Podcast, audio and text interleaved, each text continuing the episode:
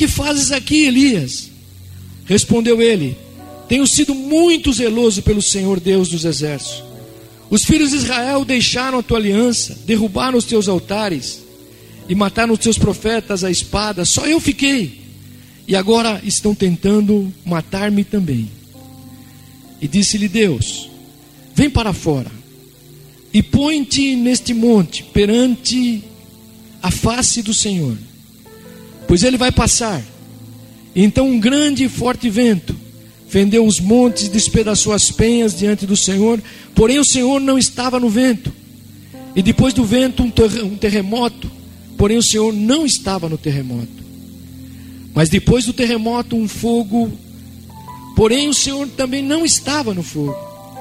E depois do fogo, uma voz calma e suave. E ouvindo-a Elias, envolveu-a, envolveu o rosto na capa e saindo pôs-se à entrada da caverna. Então lhe veio uma voz que dizia: Que fazes aqui, Elias? Respondeu ele: Eu tenho sido em extremo zeloso pelo Senhor Deus dos exércitos. Os filhos de Israel deixaram a tua aliança, derrubaram os teus altares e mataram os teus profetas a espada. Só eu fiquei. E agora estão tentando matar-me também. E disse-lhe o Senhor: Vai, volta pelo teu caminho para o deserto de Damasco. E quando lá chegares, unges a Azael, rei sobre a Síria. E a Jeú, filho de Ninse, ungirás rei de Israel, bem como a Eliseu, filho de Safate de Abel Meloá ungirás profeta em teu lugar. E quem escapar a espada de Azael, Jeú o matará. E quem escapar da espada de Jeú, Eliseu o matará. E também, último versículo: Conservei em Israel sete mil, todos os joelhos que não se dobraram a Baal, e toda a boca que não o beijou. Amém, queridos? Curva a tua cabeça. Senhor, nós te louvamos pela tua presença aqui, Senhor. Pela manifestação, Senhor, da adoração ao teu nome, em que nossos corações se quebrantaram, Senhor, diante de ti. E diante da tua presença, Senhor, é que nós nos reunimos neste primeiro dia da semana, Senhor. Em que tu nos estás aqui, Senhor, independente de situações, independente daquilo que nós estamos passando, tu nos trouxe na tua casa. E aqui, Senhor, é o lugar em que tu podes falar com cada um de nós. E eu te peço agora, ó Espírito Santo, alcança o nosso coração. Não nos alcance mais com palavras humanas, mas nos alcances com a tua palavra, Senhor. E mude a nossa história. Faz da nossa vida, Senhor, hoje, aleluia, instrumentos teus. Aviva a nossa alma, nosso espírito, Senhor nós queremos continuar, ó Deus, na tua obra. Aleluia. Queremos ver nossas casas, famílias, tudo que está debaixo do nosso controle, também, Senhor, controlado especialmente por ti. Por isso, Espírito Santo, toma este lugar agora. Aleluia. Cada vida que entrou aqui, Jesus, elas não são nossas, mas são tuas. Aleluia. Cada família que está aqui, Senhor, nesta manhã, aleluia, te pertence. Só tu, Senhor, tem, aleluia, acesso ao mais íntimo do nosso coração, ó Deus. Por isso, Espírito Santo, fala conosco nesta manhã e enche cada vida pela tua palavra. É o que nós clamamos e te pedimos no nome de Jesus. Amém, queridos. Aleluia. Pode sentar-se em nome de Jesus. Olha, eu estava lendo essa palavra. E a gente já. A gente sempre. É uma palavra que sempre está sendo lida, pregada. Mas eu queria ministrar para você hoje. É como às vezes nós estamos sem perspectiva depois de vitórias que vem na nossa vida. Olha, acho que cada um de nós já se viu sem perspectiva para o futuro em algum momento da nossa vida. Eu creio. Todos nós, em algum momento, nos vimos em tal situação. E era exatamente o que estava acontecendo aqui com Elias. ele. Mas havia uma diferença que comecei a notar aqui nesta palavra, eu quero ministrar isso para você hoje. A diferença nessa questão era que ele se encontrava sem perspectiva diante de uma vitória anterior memorável que ele teve. Porque você sabe a história de Elias. Ele vai lá, profetiza para Acabe que não vai chover três anos e meio. Depois Deus fala, vai lá agora e diz para ele que vai chover. Ele se confronta lá com os profetas de Baal. Deus desce fogo no altar, consome, cria uma força. Ele mata os profetas de Baal. Ele estava no auge de todas as coisas. Um milagre de Deus havia é, desmascarado todos os profetas de Baal. Aquele milagre de Deus, aqueles 400 profetas de Baal que oraram, clamaram toda manhã, nada aconteceu. E eles tinham agora sido mortos por Elias, por todo o povo. Então, eu fiquei perguntando: por que ele se via sem perspectiva? Depois de uma vitória enorme que ele teve. Por quê? Aleluia. Porque ele se sentia desanimado, derrotado apesar do milagre que ele tinha visto, do que Deus havia feito, não era ele.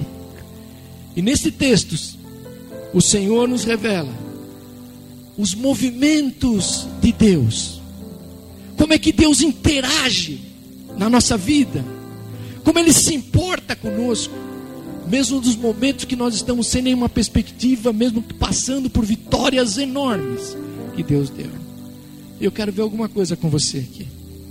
Versículo de 1 a 4. Vamos dividir assim. Primeira coisa, o desânimo. O desânimo é um reflexo da nossa alma, querido. É interessante notar, você vai acompanhar aí, que toda a vitória ruiu de Elias quando uma cartinha chegou. Uma cartinha chegou. Verso 2 diz aí que Jezabel mandou um mensageiro com uma cartinha dizendo: Olha, que os deuses me matem, Jezabel, se até amanhã, a essa hora, não fizer com você o que você fez com os profetas de Baal. Uma cartinha chegou. Aquilo foi a gota d'água, o gatilho emocional que iniciou um processo na vida de Elias, onde a percepção da realidade foi transtornada. Ele saiu de lá, querido, pouquinho antes, tinha acontecido muitos milagres de Deus, mas agora chega a cartinha, e essa cartinha mudou a realidade, a percepção daquilo que Deus estava fazendo. E é isso que eu quero ministrar para você hoje. Aquilo que era vitória desvaneceu. As perspectivas de um futuro melhor que ele imaginava. Ele pensava num avivamento, agora que Israel ia ter um avivamento poderoso, ia acontecer algo tremendo. Os profetas de Baal tinham sido mortos, o fogo havia caído, parecia que ia haver um avivamento. Mas ele começa a perder a perspectiva. Tudo por causa de um bilhetinho. Chegou um bilhetinho. O mensageiro levou um bilhetinho para ele. E se ele fosse olhar para a vida dele, Elias, aquilo não era novo. Ele já tinha sido ameaçado pelo rei, pela rainha antes.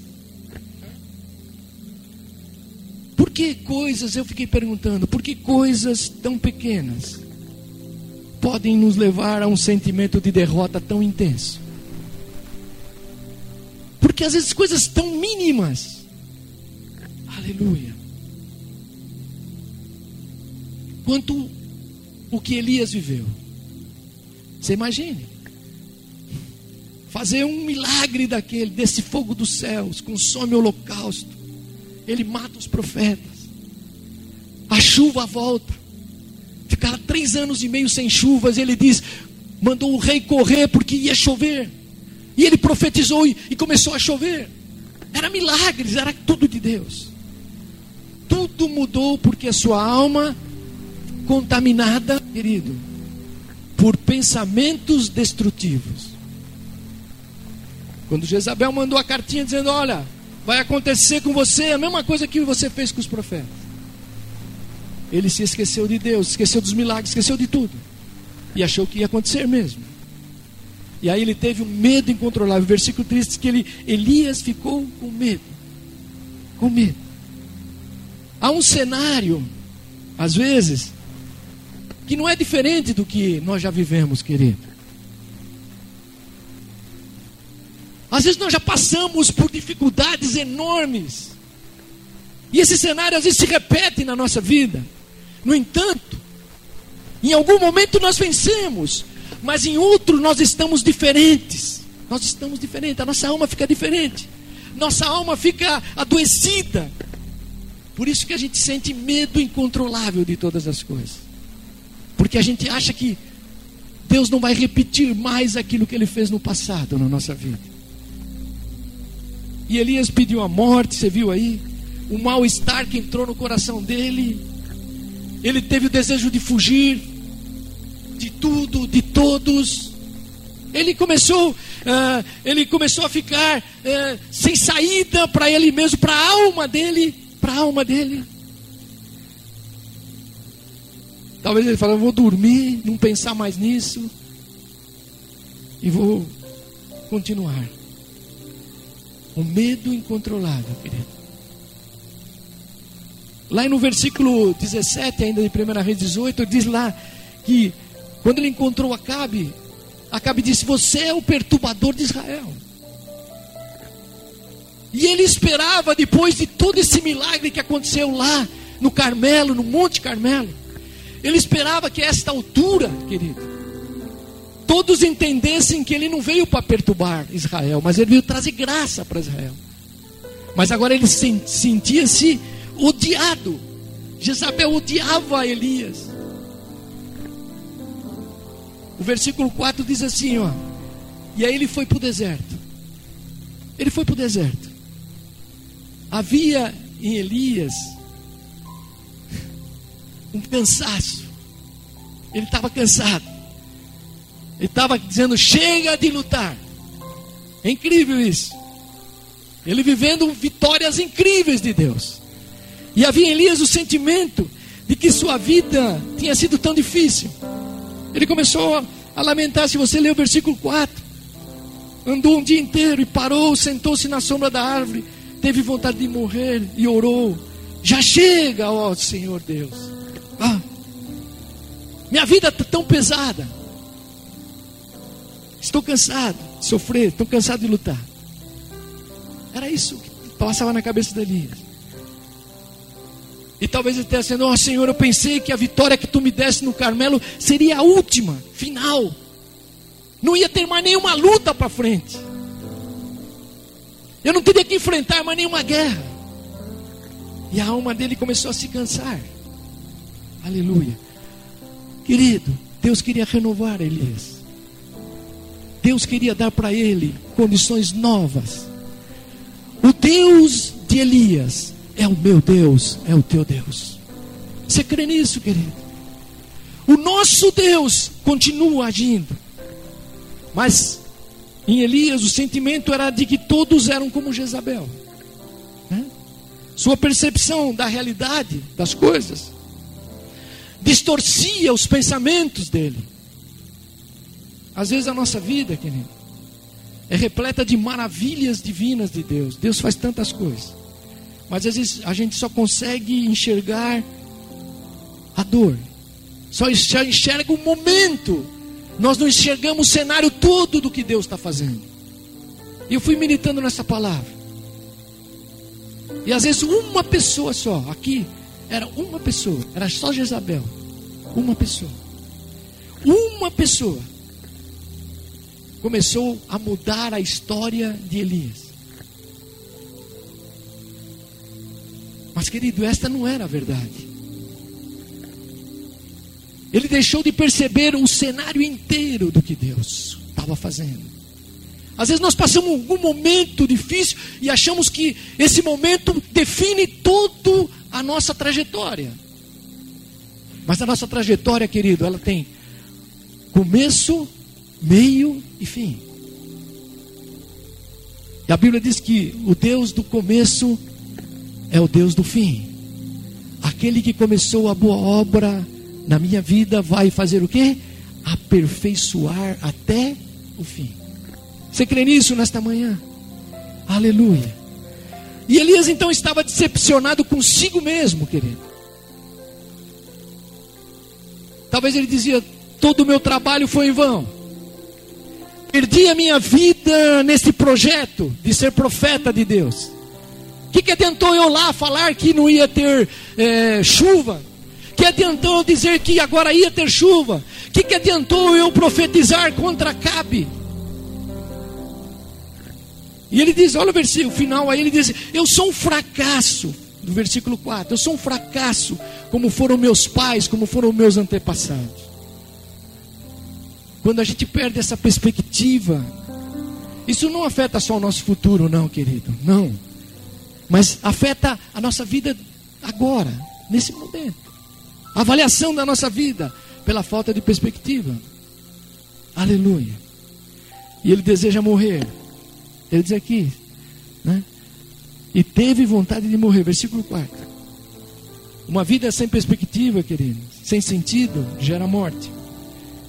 O pensamento que fica remoendo, às vezes, na nossa mente, quando você não tem perspectiva do cenário do que Deus está agindo, Satanás quer embutir isso em nós, dizendo: por que viver? Por que sofrer? Para que fazer tudo isso? O que, que vale tudo isso? E era assim que Elias estava vivendo. Querido, vamos olhar agora. Quero que você olhe aí. Como Deus lida com pessoas assim? Como Deus lida em situações que a nossa vida está assim? Aleluia. Está no versículo 5. Vamos, vamos ver aí, do 5 ao 8. A primeira coisa que você pode notar aí, ao ler esse texto, é que Deus se importou com a dor de Elias. Que Deus não o deixou, mesmo ele tendo todas essas recaídas, tendo toda essa dificuldade de compreender o cenário todo de Deus, Deus não o deixou. Ainda que ele desejasse morrer sozinho no deserto, sem qualquer testemunha da sua derrota, estava fugindo. O versículo 6 diz que ele deitou lá na árvore. Por isso, ele deixa lá o seu ajudante lá em Berseba e segue sozinho. E vai para o deserto deita debaixo daquele zimbro, daquela árvore, e pede para morrer ali. Acabar tudo, encerrar. Mas começa a entender aí o versículo 5. Mas o Senhor vai ao encontro dele e toma uma série de medidas a socorrer Elias. Uma série delas. Vamos ver aí algumas delas. Primeiro, De repente, um anjo tocou nele e disse: Levanta-te, levanta-se e coma. Primeiro, Deus envia um anjo. Os céus se movem, querido. Os céus se movem a favor dos seus servos. Creia nisso. Aleluia. Depois, o anjo não ficou só olhando, o anjo tocou em Elias. Diz lá. Um anjo tocou nele. O Senhor nos toca de muitas maneiras. Às vezes, um, por causa de uma situação, o Senhor nos toca. Para que a gente acorde. Às vezes, através da palavra. Às vezes, de um momento de oração. Às vezes, Deus usando um profeta. Deus usando é, um louvor. Deus nos toca. Há um toque de Deus. Aleluia. Diz o versículo. Quando ele despertou, o versículo 6 diz aqui: Elias olhou em volta e viu perto da sua cabeça um pão assado nas pedras e uma jarra de água. E ele comeu e bebeu e dormiu de novo. Olha. Agora ele levanta, acorda, sonolento, tem um fogo aceso lá. Era o calor necessário para a noite de deserto que Deus estava levantando ali. Tinha mais, o que, que tinha mais lá? Um pão quentinho, cheiroso. O pão da vovó, gostoso. Era o sabor da casa do pai, querido, que Deus queria que despertasse, despertasse na vida de Elias. Que mais tinha? Água fresca. Você imagine, deserto, água fresca, geladinha. E mais, tinha o que? A árvore. A árvore que dava sombra no meio do deserto. Quando Elias sai para morrer, Deus prepara uma série de medidas para socorrer Elias. Mas Elias precisava de mais cuidado ainda, querido. Por isso, pacientemente, o Deus Todo-Poderoso esperou que ele dormisse de novo. Diz que ele comeu, aqui ó, viu, pegou o pão, comeu, tomou água, comeu, bebeu e dormiu de novo. Dormiu de novo. Deus é paciente, querido. Aleluia. O Deus é maravilhoso, porque Ele não nos joga no buraco. Deus não nos deixa um segundo sequer. E Ele precisava, querido, recobrar forças. Ele precisava ser abastecido novamente por Deus. Deus é tão maravilhoso que Ele entende os nossos limites, querido. Ele sabe até onde você pode ir. Ele sabe até onde nós podemos ir. Ele supre todas as nossas necessidades. Todas, querido. E Ele espera pacientemente que possamos renovar as nossas forças. Saia daqui hoje crendo. Deus não vai te deixar. Fala para o teu irmão isso aí. Deus não vai te deixar. Oh, aleluia. Olha, ao versículo 7. Então o anjo, diz aqui: o anjo do Senhor voltou e o tocou pela segunda vez. Olha que interessante isso. Dizendo: Levanta-se e come, senão você não vai aguentar a viagem. Então o anjo vai mais uma vez, toca mais uma vez, o alimenta mais uma vez. Agora, ele acrescenta algumas recomendações. Você vê, querido? Ele disse: agora é hora de você se levantar. Levante-se. Agora é a hora de você fortalecer-se. Pois o caminho que você tem pela frente é longo. Não acabou ainda. Aleluia, querido. Às vezes nós passamos por alguma doença, alguma dificuldade financeira, espiritual, material, familiar e achamos que ali é o fim da linha. A história não acaba aí, querido. Deus estava dizendo para Elias: Olha, coma porque ainda tem muita caminhada para frente. Você vai enfrentar outras situações. Mas agora havia uma palavra específica. Mas eu sou aquele que te sustenta. Aleluia. Eu sou aquele que te dá forças. Eu sou aquele que reanimo a tua alma. Eu sou aquele que estou com você o toque, o suprimento que estava lá, que tinha sido. Deus começa a recomissionar novamente Elias. Isso foi tão tremendo, esse, essa, essa coisa pacienciosa de Deus, que ele se levantou, querido, e andou 40 dias e 40 noites para frente. Só com esse toque, só com esse milagre do Senhor. E eu fiquei pensando, nesta manhã aqui, A nossa vida é sustentada por Deus, o Deus dos milagres, querido. Aleluia. A nossa vida é protegida pelos exércitos do Senhor.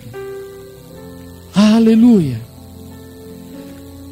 A nossa vida é suprida pelo pão e pela água da vida, que vem do trono de Deus, querido. Ela não vem de palavras, ela não vem de notícias, ela não vem porque alguém bate nas tuas costas e diz tudo vai dar certo, mas ela vem do trono de Deus. E quem come da comida e bebe da água jamais terá fome e sede. Você crê nisso, querido, nesta manhã? Há um poder do Espírito Santo de Deus. Aleluia. Vem do Senhor. Deus estava dizendo: olha, a caminhada não acabou. Querido, a nossa caminhada não acabou aqui. Tem muita coisa para fazer. Deus vai te levar para outros lugares. Deus vai te levar para outras coisas. Mas Ele está dizendo: Eu te sustento. Eu sou a tua força. Oh, aleluia, eu creio nisso. E Ele derrama o poder do fogo do seu espírito. E Ele é a nossa força, querido. Deus é a nossa força. Eu creio que hoje Deus quer nos tocar. Deus quer nos alimentar. Deus quer matar a nossa sede. Aleluia. Deus quer que você seja abastecido para nos fazer andar novamente, querido. Aleluia. Você se levante hoje no nome de Jesus. Hoje Ele quer renovar-nos pela Sua graça, querido. Quer que nós nos levantemos. Há um longo caminho pela frente. A volta de Jesus. Há um longo caminho pela frente. Há um caminho hoje de reconstrução familiar. Há um longo caminho de reconstrução espiritual há um longo caminho para que nós possamos alicerçar a nossa vida na confiança de Jesus, porque quando Ele vier buscar você, você não vai estar abatido, nem caído, nem em desespero, mas você vai estar em confiança total nele, dizendo: Pode vir, Senhor, estou pronto, aleluia, para todas as coisas. E Deus queria fazer isso com Elias. Então, ele, ele quer marcar esse caminho, querido, com suprimentos de milagres mesmo, miraculoso, como ele já fez no passado.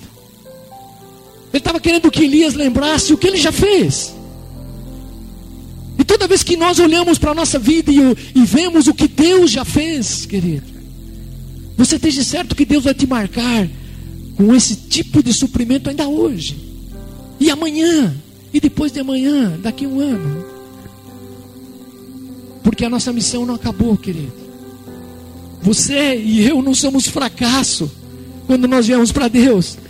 Pois Deus ainda não acabou de escrever a sua história na minha vida, nem na tua. Aleluia. Tem história para ser contada. E hoje é o dia de nós levantarmos nesse poder e andarmos nesse poder de Deus. Aleluia.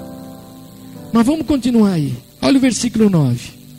Olha o que diz o versículo 9. Apesar de tudo isso, Elias recai novamente. E ele busca isolamento. Olha o versículo 9. Eu quero que você acompanhe aí. Versículo 9. E é interessante você notar que depois de 40 dias e 40 noites, depois que ele foi rejuvenescido por aquela comida, por aquela paciência de Deus milagrosa, algo voltou a acontecer na alma dele. Por isso ele para a sua jornada e entra numa caverna. Diz o versículo 9. Ali ele entrou numa caverna para passar a noite. A caverna, querido, não era só apenas abrigo. Eu comecei a pensar que a caverna aqui para Elias, e às vezes para nós, ela representa a recaída da nossa alma. Andando com Deus, vivendo com Deus, passando os milagres de Deus, vendo todas as coisas, e de repente nós recaímos de novo. Porque aquela caverna mexeu com a vontade de Elias. Se você for perceber nas entrelinhas aí, entrou uma tremenda apatia em Elias. Ele dizia: Não quero fazer, não quero ouvir, não quero ver, não quero falar. Simplesmente não quero. A vontade dele foi afetada quando ele entra naquela caverna. A espiritualidade dele foi afetada quando ele entrou ali. Nem o extraordinário que Deus já havia feito motivava mais a vida dele. Não tinha mais nada que ele pudesse fazer. Eu não quero.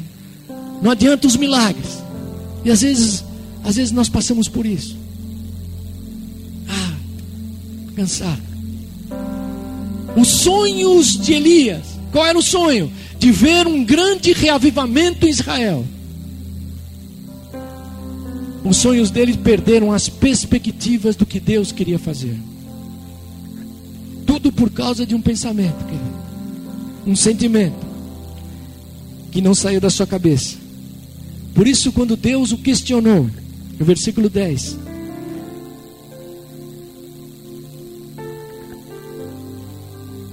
Quando Deus o questionou: O que você está fazendo aí, Elias? Olha o que ele responde no versículo 10: Ó oh, Senhor, Deus Todo-Poderoso, eu sempre tenho te servido a ti e só a ti. O povo de Israel quebrou a tua aliança, a sua aliança contigo, derrubou teus altares e matou todos os teus profetas. Eu sou o único que sobrou. E eles estão querendo me matar. Querido, aleluia que você está fazendo aí? Era a pergunta de Deus para Elias. E a resposta que ele revelou na sua alma era o que? Era aquilo que estava consumindo ele. Ele estava sendo consumido por esses pensamentos. Talvez ele tenha dito: não é justo. Tenho sido fiel, Senhor. Tenho sido fiel. Mas os infiéis que parecem é que são os vencedores. Todos os fiéis morreram. Ele estava dizendo aqui, tudo, todos morreram, todos os profetas morreram. Talvez estava até questionando, Senhor, a tua lógica é, é muito estranha. É muito estranha. Eu fiquei sozinho. Era, olha a conversa de Elias. Eu fiquei sozinho. Sou o exército de um homem só. Estou sozinho. E logo morrerei. Para que vou lutar? Para que lutar? Para. Querido, nós perdemos a perspectiva quando nós permitimos que a nossa visão de mundo seja distorcida. Quando a gente começa a perder essa, essa, essa, esse foco de Deus. E às vezes nós somos tomados por pensamentos automáticos. Eles vêm sobre a nossa vida repetidas vezes. Um dia você está de pé, se levanta, outro dia você está ali e aquilo parece que desmorona tudo e os pensamentos automáticos vêm. Para que, que eu vou continuar? Vou largar isso, vou fazer aquilo, vou deixar de fazer isso para Deus, ou vou me isolar. Era exatamente o que Elias estava vivendo. E a gente perde exatamente a realidade absoluta do que Deus tem para nós. A recaída é um processo da alma, querido, da nossa alma, mas que afeta, às vezes, o nosso corpo e também afeta a nossa fé em Deus. E literalmente mesmo, a gente, quando está sem essa perspectiva, como Elias estava nessa caverna, perde a força, perde a nossa espiritualidade, e ela fica comprometida. Nós vamos perdendo. Achamos que até Deus se esqueceu de nós, nos abandonou. O pior é que nesta hora, querido, os anjos, o fogo, o pão quentinho que ele tinha visto, a água fresca, a força para ele caminhar 40 dias e 40 noites, os milagres do passado, os milagres do presente, perdem a dimensão dos milagres que Deus continua fazendo, porque Deus não muda. E Deus, Deus não há sombra em Deus, nem variação. Deus é constante. A sua palavra é sim, sim e não, não. Não há variação em Deus, como a nossa alma. E a única coisa que fica, querido, é a realidade distorcida, como Elias começou a ficar aqui, qual a realidade distorcida? Tudo está perdido, nem Deus se importa, é melhor morrer. Era o que ele pensava. Nesse sentido, querido, a recaída é pior que a queda. Por quê? Porque quando nós caímos e nos levantamos, nós retomamos a esperança. Mas quando a gente recai outra vez, a coisa fica dolorida e nós perdemos a esperança.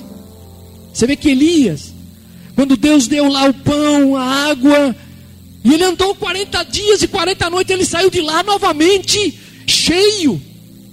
Mas ele recai agora na caverna.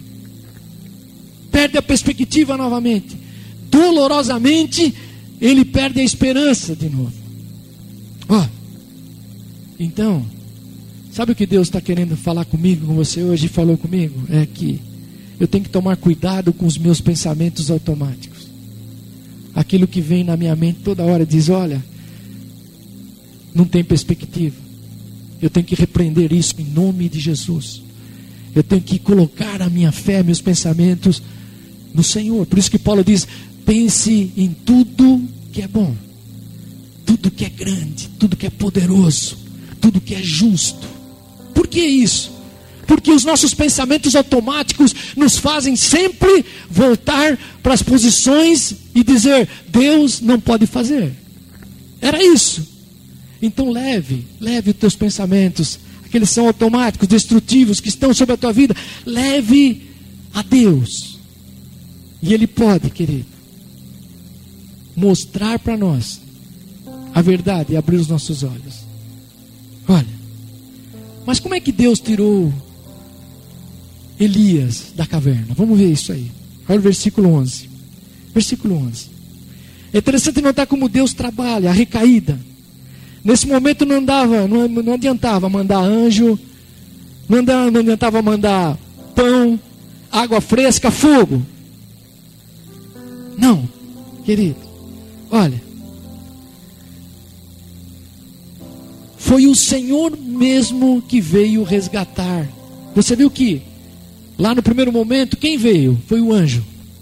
O anjo foi lá, tocou, deu pão, fez ele dormir, ele dormiu, levantou, deu pão, mas falou com ele.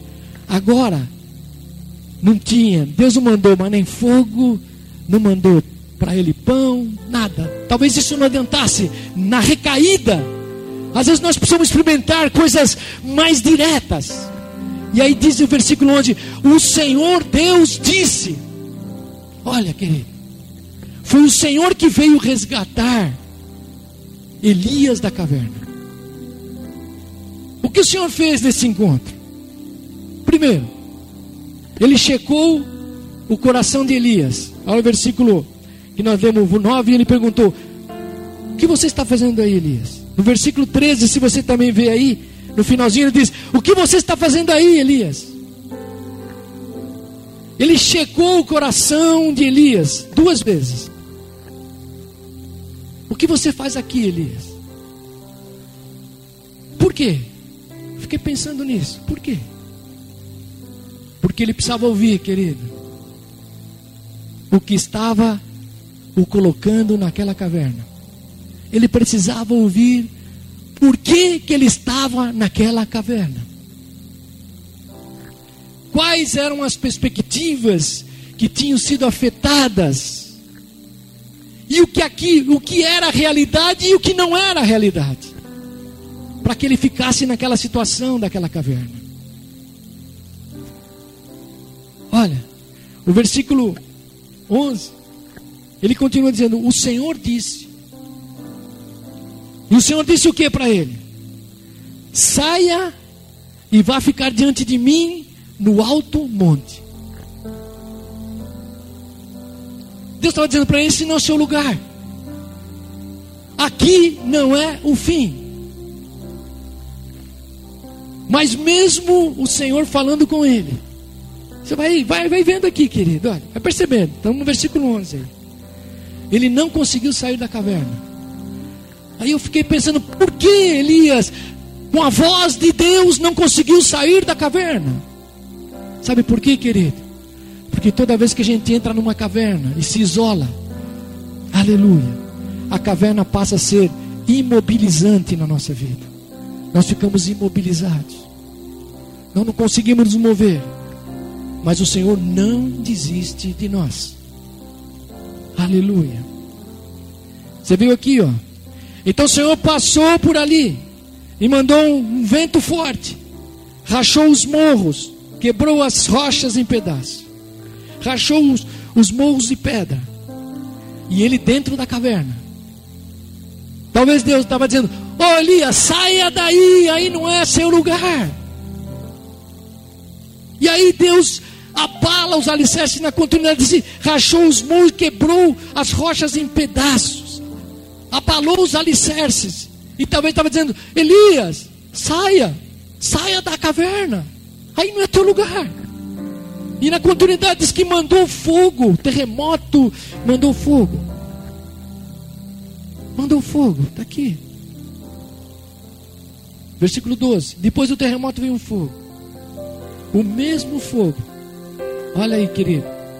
O mesmo fogo que ele recebeu a oferta das mãos do Senhor lá no Monte Carmelo.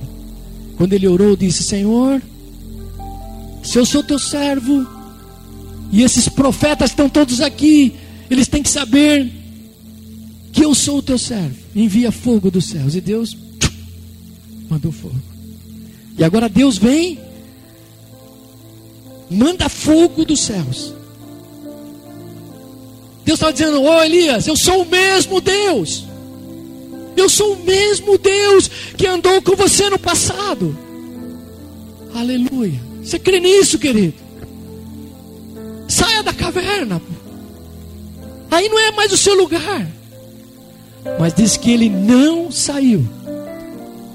Ele não saiu.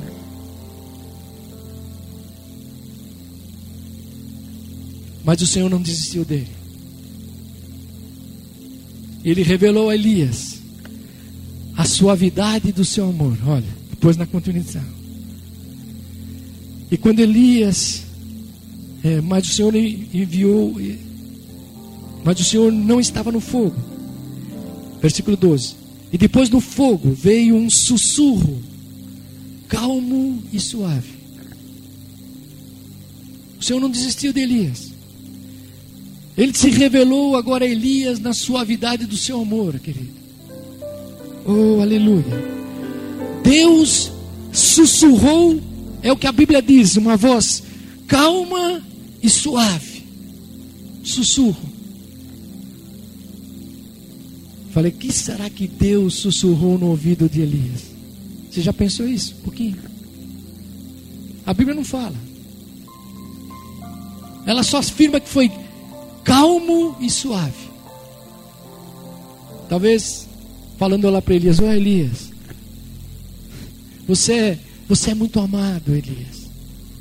Como ele falou lá com Daniel, uma certa ocasião. Talvez ele dissesse para ele: Elias, estou contigo, não te desampararei, jamais. Como ele falou com Isaías, em uma ocasião. Ou como ele talvez dissesse: Olha, Elias, seja forte e corajoso, como ele falou com Josué, um momento. Mas uma coisa, o que Deus sussurrou foi o toque de amor. Aleluia. E foi o suficiente, querido, para que ele se levantasse. Diz aqui, o versículo 13. E quando Elias ouviu o sussurro, cobriu o rosto com a capa. Então saiu e ficou na entrada da caverna. E, uma voz lhe disse: O que está fazendo aqui, Elias? Aleluia. Esse toque de amor, querido, foi o suficiente para que ele levantasse e saísse da caverna. E mais, Diz que ele cobriu o rosto, a cabeça, como um sinal de temor ao Senhor. Porque ele reconheceu a presença dele naquele lugar. Aleluia. E eu vou terminar, querido. Terminar agora, para a gente estar tá orando. E quando ele sai da caverna, aleluia. Ele tentou dar as mesmas justificativas aqui, mas, aleluia. O versículo 18, vou terminar. Deus lhe dá uma nova visão. Ele diz: Eu deixei sete mil pessoas vivas em Israel, isto é, todos aqueles que não adoraram a Baal e não beijaram a sua imagem.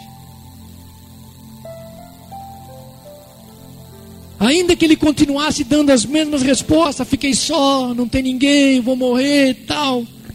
Esta não era a verdade. Deus estava dizendo: Você não está só. Aleluia. Além de mim, dos anjos do suprimento, aqueles anjos que acampam ao teu redor. Além de todo o suprimento que eu já enviei para a tua vida, há sete mil que, como você, não dobraram seus joelhos a Baal. E ele já sabia disso, querido. Se você ler a história de Elias, é incrível. Quando Deus manda ele falar lá com, com Acabe, que ia ficar três anos e meio sem chuva, Deus levanta lá um profeta Obadias que escondeu cem profetas e alimentava eles com água e pão. E eles foram preservados no meio da matança de Jezabel. Esses cem profetas eram preservados. Deus os preservou. Mas foi o Senhor que tinha que dar essa nova visão para Elias. Uma nova perspectiva de fé para ele. Tirar as lentes que estavam destruindo a vida dele. Dizendo: a vida não acabou, querido. Minha obra não terminou. Aleluia. Eu tenho servos na terra. Eu quero te levantar aqui hoje, querido. Nós não somos só esta igreja. Nós não somos só uma família isolada na terra. Nós somos um povo. Nós somos um corpo. Aleluia. Que às vezes nós não nem imaginamos, mas milhares e milhares de pessoas oram, milhares de pessoas estão juntas no mesmo propósito guardando a tua vida, guardando a igreja de Jesus Cristo. Aleluia. Deus estava dizendo para Elias: Elias, você está dizendo que ficou só, que você quer morrer, que você não vai fazer mais nada. Eu tenho sete mil lá que estão com você, que também não dobraram o joelho. Querido, comece a olhar, aleluia, a tua volta, na tua família, há um mover do Espírito Santo de Deus, que às vezes nós nem imaginamos, mas elas estão acontecendo. Talvez você nem imagina, mas tem é, a intercessão orando, ou pessoas que vão aqui na sala de oração e elas estão orando pela tua casa, tua família. Há muita gente se movendo no mundo espiritual, aleluia, pela igreja de Jesus Cristo. Você e eu não estamos só. Então Deus dá essa visão para ele. Então toda vez que você tiver uma recaída, cair, querido, saiba que você e eu não estamos sozinhos. Deus tem gente que vai te ajudar. Quem crê nisso? Aleluia. Olha o versículo 15, vou terminar.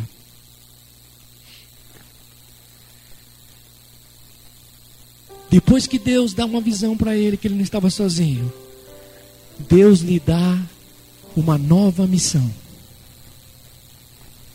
Versículo 15 até o 17.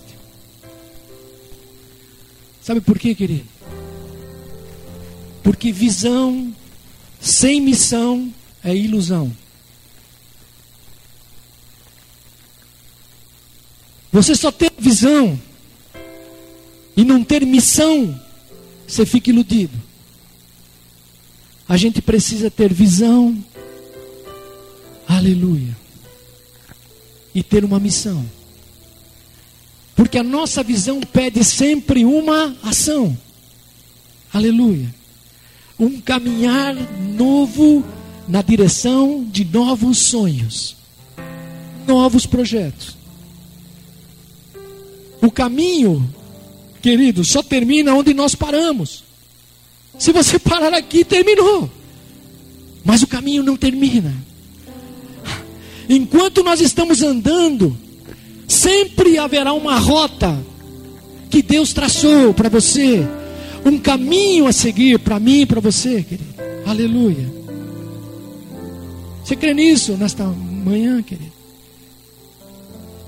Olha, Elias, Elias queria morrer.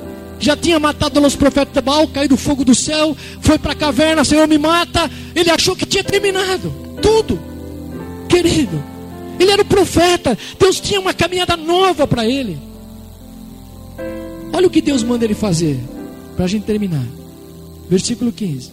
Diz aqui: Então o Senhor lhe disse, Deus disse: Volte para o deserto que fica lá perto de Damasco. E chegando lá, entre na cidade e unja Azael como rei da Síria. Ungir. Ele mandou ele ungir reis. Esses reis seriam ungidos. Eles não eram nem reis ainda. E demoraria, se você ver a história, eles demorariam para serem reis ainda. Mas Deus estava usando Elias para levar unção aos outros. Querido, quando a gente leva unção aos outros, ungido, ele é servo de Deus. Você crê nisso, querido? Você pode e eu posso. Você não precisa ser um pastor ou alguém com algum cargo. Não, querido. Aleluia. Então a primeira missão era a missão da graça. Deus queria que levasse essa graça. Deus já te deu a continuidade, querido. Deus te deu a visão. E Deus te dá uma missão para mim e para você hoje. Levar a unção de Deus a outras pessoas. Aleluia. Deus falou para ele: Você vai lá e unge Azael, rei da Síria. Versículo 16. Aí ele diz: Agora você vai lá e unja Jeú, filho de Nice, rei de Israel, e unja Eliseu, filho de Safate, como profeta para ficar em teu lugar. Olha, primeira missão: ungir, quer dizer, abençoar o outro. Segunda, comissionar.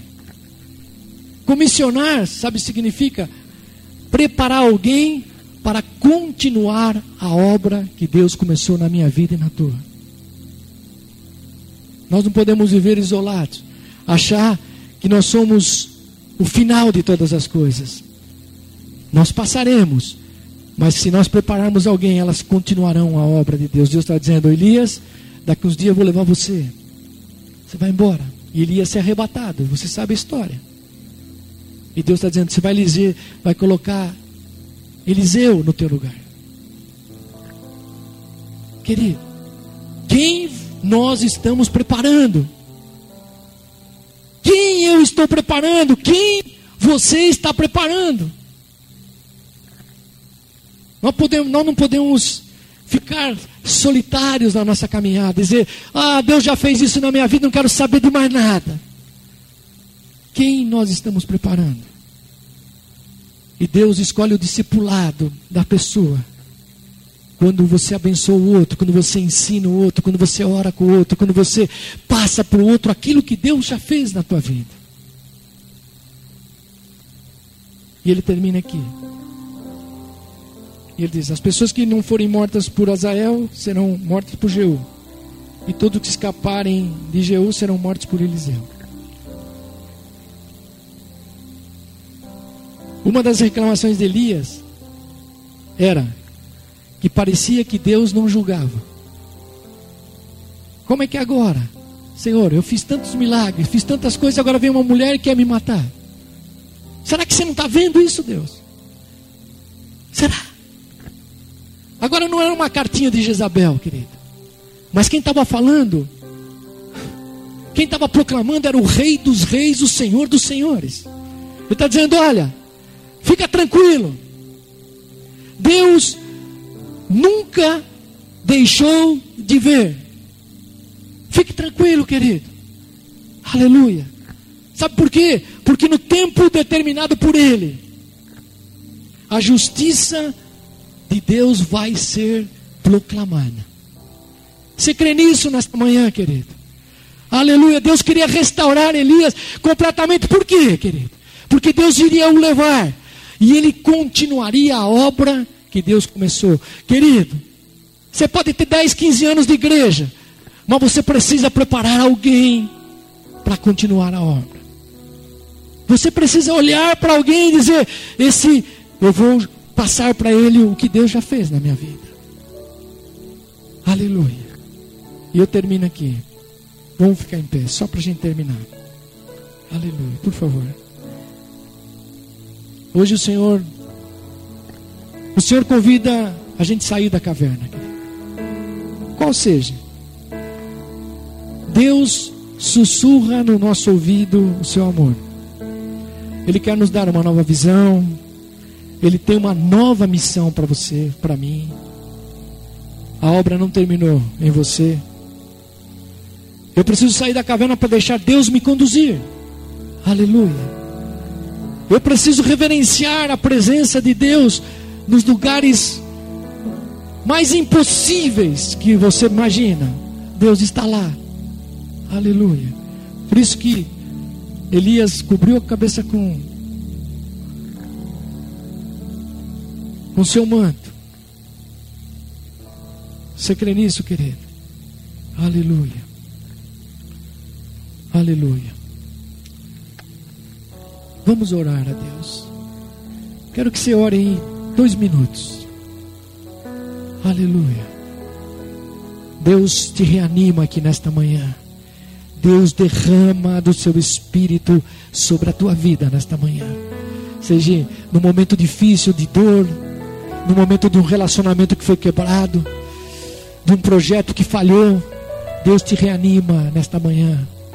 Aleluia porque todas as coisas estão debaixo do seu controle. Faça essa, essa retrospectiva mesmo da tua vida aí, aí onde você está, individualmente. Faça isso. Fala, Senhor, me dá essa nova visão hoje. Aleluia. Creia que Deus fez, continuará fazendo. Jamais nos deixará. Aleluia e creia que Ele ainda tem muito mais para fazer na nossa vida. Que Ele quer nos levar a caminhos que ainda nós nem andamos por eles. Deus quer nos levar por lugares que ainda nós nem estivermos. Mas Ele quer nos trazer novamente a certeza de que Ele está conosco. Aleluia. Aleluia. Se você está em alguma caverna, tua vontade tua espiritualidade, teus sonhos. Parece que tudo se resumiu e você está sem perspectiva nesta manhã. Aleluia. Coloque tudo agora diante do altar do Senhor. Fala, Senhor, aqui está a minha vida. Aleluia. E o Espírito Santo toca realmente o teu coração. Aleluia. Ore com alguém agora aí, querido. Ore com alguém. Ore com uma pessoa que está do teu lado, atrás de você. Aleluia. Estabeleça, estabeleça essa comunhão do Espírito Santo de Deus. Aleluia. Aleluia. A Bíblia diz que Deus deu uma missão: ungir, quer dizer, abençoar. Abençoe agora essa pessoa. Aleluia. Aleluia.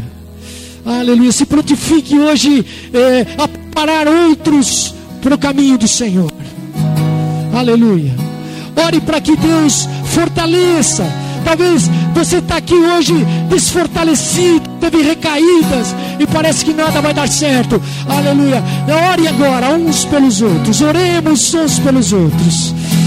Aleluia. Quando oramos, o Espírito de Deus, Ele estará movendo a tua vida. Aleluia.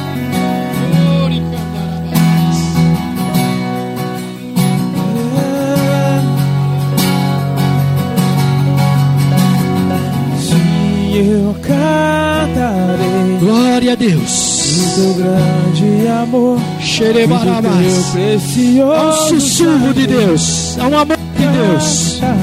O amor de Deus está sendo derramado hoje aqui. Aleluia. Oh, aleluia. Receba renovação nesta manhã. Receba missões novas de Deus nesta manhã. Cheio, cheio do Espírito Santo.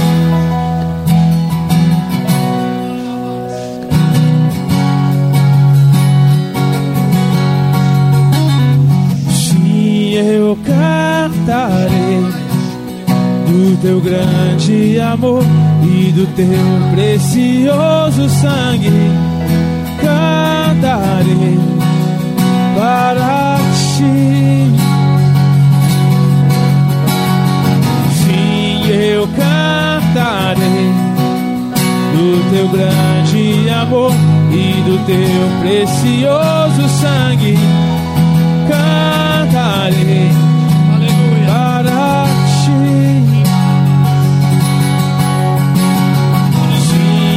eu cantarei do teu grande amor e do teu precioso sangue. Cantarei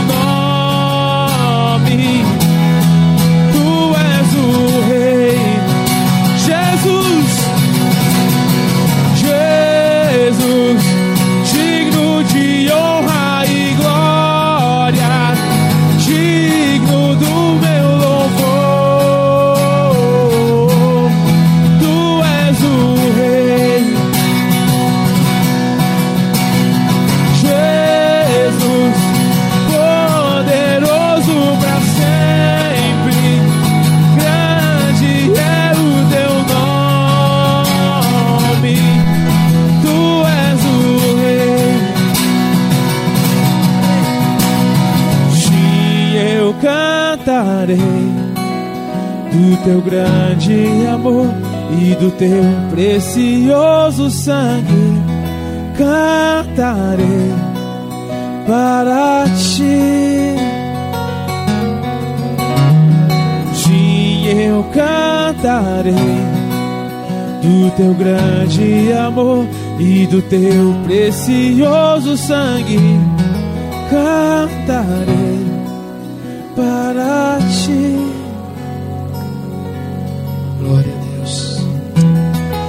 Aleluia. Senhor, nós te glorificamos, ó Deus. Aleluia. Nós te exaltamos, ó Deus. Deus de maravilhas. Deus que não nos deixa. Senhor que está conosco. Senhor, aleluia. Marca este dia, Senhor, na nossa vida. Marca esta semana, Senhor, na vida da tua igreja. Que cada um de nós, Senhor, aleluia, saímos daqui renovados, com a nossa visão ampliada, com a nossa missão certa, Deus. Que temos uma caminhada pela frente, Senhor, mas que jamais deixaremos, Senhor, de crer em Ti, ó Deus. Deixaremos de saber que os Teus milagres estarão sobre a nossa vida. E que veremos, Senhor, aleluia, o cumprimento de todos eles em cada área da nossa vida. É o que nós oramos, Senhor. No nome glorioso e poderoso de Jesus Cristo, o Senhor. Amém e amém, Jesus. Glória a Deus. Glória a Deus. Aleluia. Glória a Deus. Amém, queridos. Aleluia.